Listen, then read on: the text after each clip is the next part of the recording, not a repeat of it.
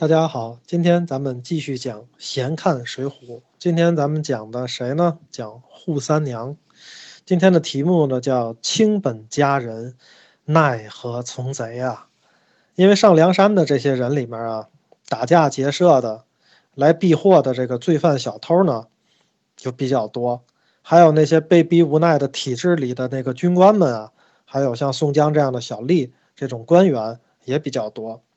那但是呢，无论是哪种人，他们上梁山起码来讲是自己自由做出的选择，而唯一一个人，在一百零八将里面就是扈三娘，她是唯一一个被劫持和胁迫上山的。扈三娘呢是一个值得同情的女人。那你想她的这个现在咱们叫白富美，但不仅白富美哈，而且武艺高强，出身富裕之家，对吧？那她最后呢嫁给了那个。品行不堪的又好色的那个矮脚虎王英，那这一切呢，其实不是造化弄人的问题，这里有宋江很大的问题。我们一会儿再分析宋江。那其实呢，这个扈三娘呢，跟梁山之间是有不共戴天之仇的。当年李逵把他们家上上下下是杀了一个干净啊，就剩他和他的哥哥，他哥哥逃走了嘛，他被抢上梁山了。归降了梁山之后呢，扈三娘每一次出生。在马后面都张开一面旗帜，上面写着“美人扈三娘”。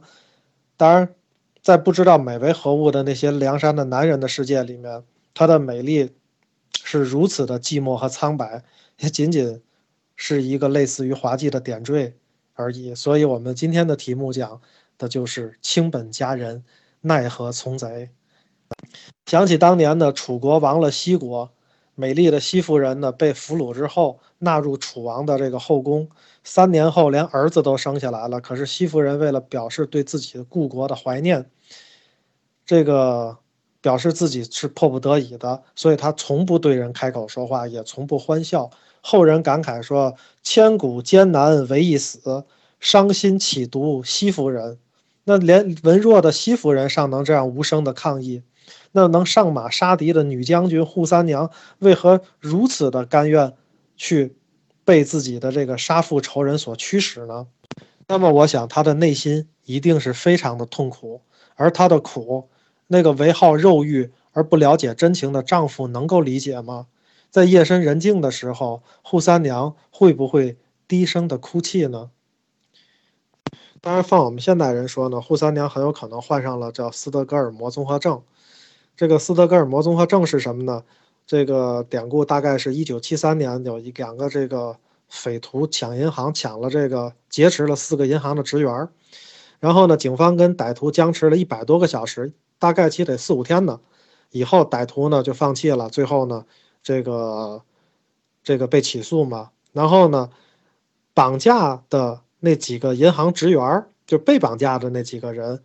在这一百多个小时当中，对歹徒显示出来了这种很难以割舍的情感，那种怜悯啊，包括拒绝在法庭上指控这些歹徒啊，甚至呢愿意给歹徒辩护出点钱啊，出点资金请律师啊，甚至还有其中一名女职员爱上了其中一个歹徒，在服刑期间，在这个犯人服刑期间还跟他订了婚。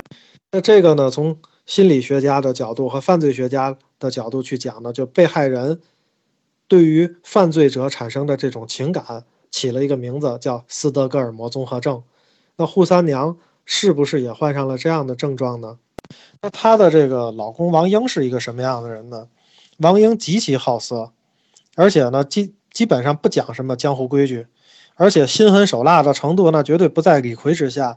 当初他最早的时候在清风山拿住了宋江之后，不问三七二十一，首先想到的是取下这个牛子的心肝来，先造。三分醒酒汤，这个残忍程度根本就不亚于李逵，而且呢，那么在这个这个劫持了那个什么刘知寨的老婆以后，他马上把那个他那个刘知寨的老婆弄到自己房里去，然后宋江也知道这个兄弟确实是非常的好色，后来呢，这个宋江让刘知寨陷害呢，这个大家去救宋江的时候。把宋江救出来了，王英还忘不了那个刘知寨的老婆呢。说明日我自下山拿那妇人金幡，还我受用。这个燕顺呢，为了不留祸祸根，一刀呢就把这个那个那个知寨夫人给杀了。王英要跟自己兄弟拼命啊，跟燕顺玩命啊，说你看这人你怎么能杀呢？我那么喜欢，所以呢，我们可以看出来王英是个什么人呢？既好色又没品。所以呢，推断，就像王英这样的人，他一开始跟扈三娘对阵，他武功还不如扈三娘，那十个回合就被扈三娘给擒住了。后来扈三娘是被林冲给这个战胜并且擒获的。其实呢，这里面呢，书中这么写呢，我觉得也是真的男英雄啊，才能擒住真的女英雄。那么扈三娘呢，真是要跟了林冲，我觉得那倒是一个正路，因为林冲的妻子已经在东京上吊自尽了嘛。可是我想宋江肯定不会把扈三娘许配给林冲的，这个叫一个双剑合璧啊。林冲什么人啊？多么厉害啊！扈三娘在林冲耳边，对吧？那么。把自己的这个心事跟老公俩人一条心，哪天再反了梁山出去了，宋江挡得住林冲吗？那肯定挡不住啊！所以扈三娘永远是不可能跟林冲双剑合璧的。那宋江是怎么想的呢？这里面咱就分析，那么也不一定是对的。但是呢，宋江呢有可能会想：第一，自己得不到的东西呢就必要毁掉。你说宋江不好色吗？肯定不是。那宋江。不好色怎么会包养那个什么阎婆惜呢？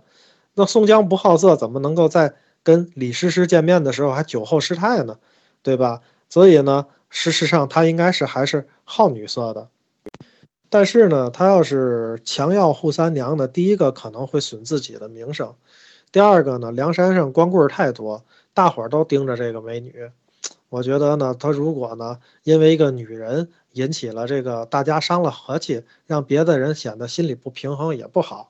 第三个呢，我觉得他呢，基本上属于把这个扈三娘给王英的时候，那既然他又好色，品行又不好，那他这么去做的时候，往往我们从他内心当中看到的，他应该是带着一种不理性的，带着气去做这件事的。那为什么要气呢？那这一气之下，就像。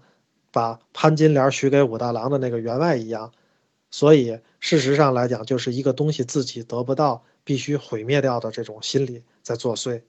另外呢，一个原因呢，就是扈三娘既然是杀了他们的全族，最后呢把他掳上山来的，所以这个人是重要的俘虏，必须得看着呀，对吧？你给林冲他们双剑合璧，这刚才咱说了肯定不行，但你把他给了一个不是自己嫡系的人也不行。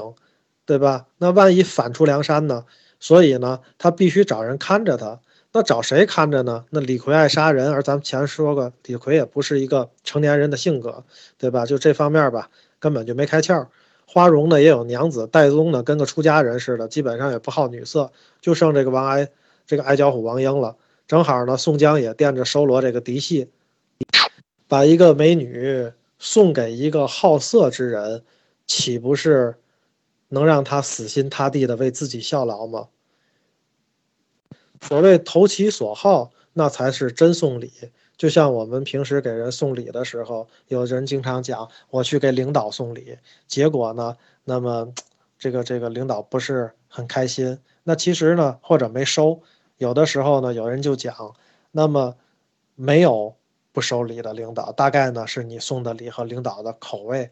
不相近而已，那这个话题呢，咱们不展开。然后宋江呢，又把这个扈三娘呢认为了义妹，当着众头领的面呢，就许配给了矮脚虎王英。这个小两口拜谢的时候呢，王英自然是拜谢，真真正正正的这个从心里谢他的宋大哥呀。而当时的扈三娘是怎样的心情，我们不得而知。那我们再看众人的表现呢，看到一朵鲜花，真的也就是插在了牛粪上的时候。都称颂宋公明哥哥乃有德的义士啊！宋公明的有德，宋公明的意识，就是不把扈三娘当女人看。上了梁山的扈三娘就成了这么一个木偶式的美人，她没有了自己的感情，也没有了自己的意识。那么白天呢，让宋江驱使着上阵打仗；晚上呢，还要面对自己那个这个只喜欢肉欲的丈夫。我觉得叫做哀莫大于心死。也许扈三娘，在他得知自己家破人亡之后，心早已经死了。所以在水浒传里面的女人有美丽的，有多群的，多情的，有淫荡的，有爱财的，有英杰的。等等等等，几乎没有人有自己独立的人格，这些女人们也没有特别好的下场。在这样的一个扭曲的世界里，扈三娘不从贼，她还能从谁呢？今天我们就讲到这里谢谢大家。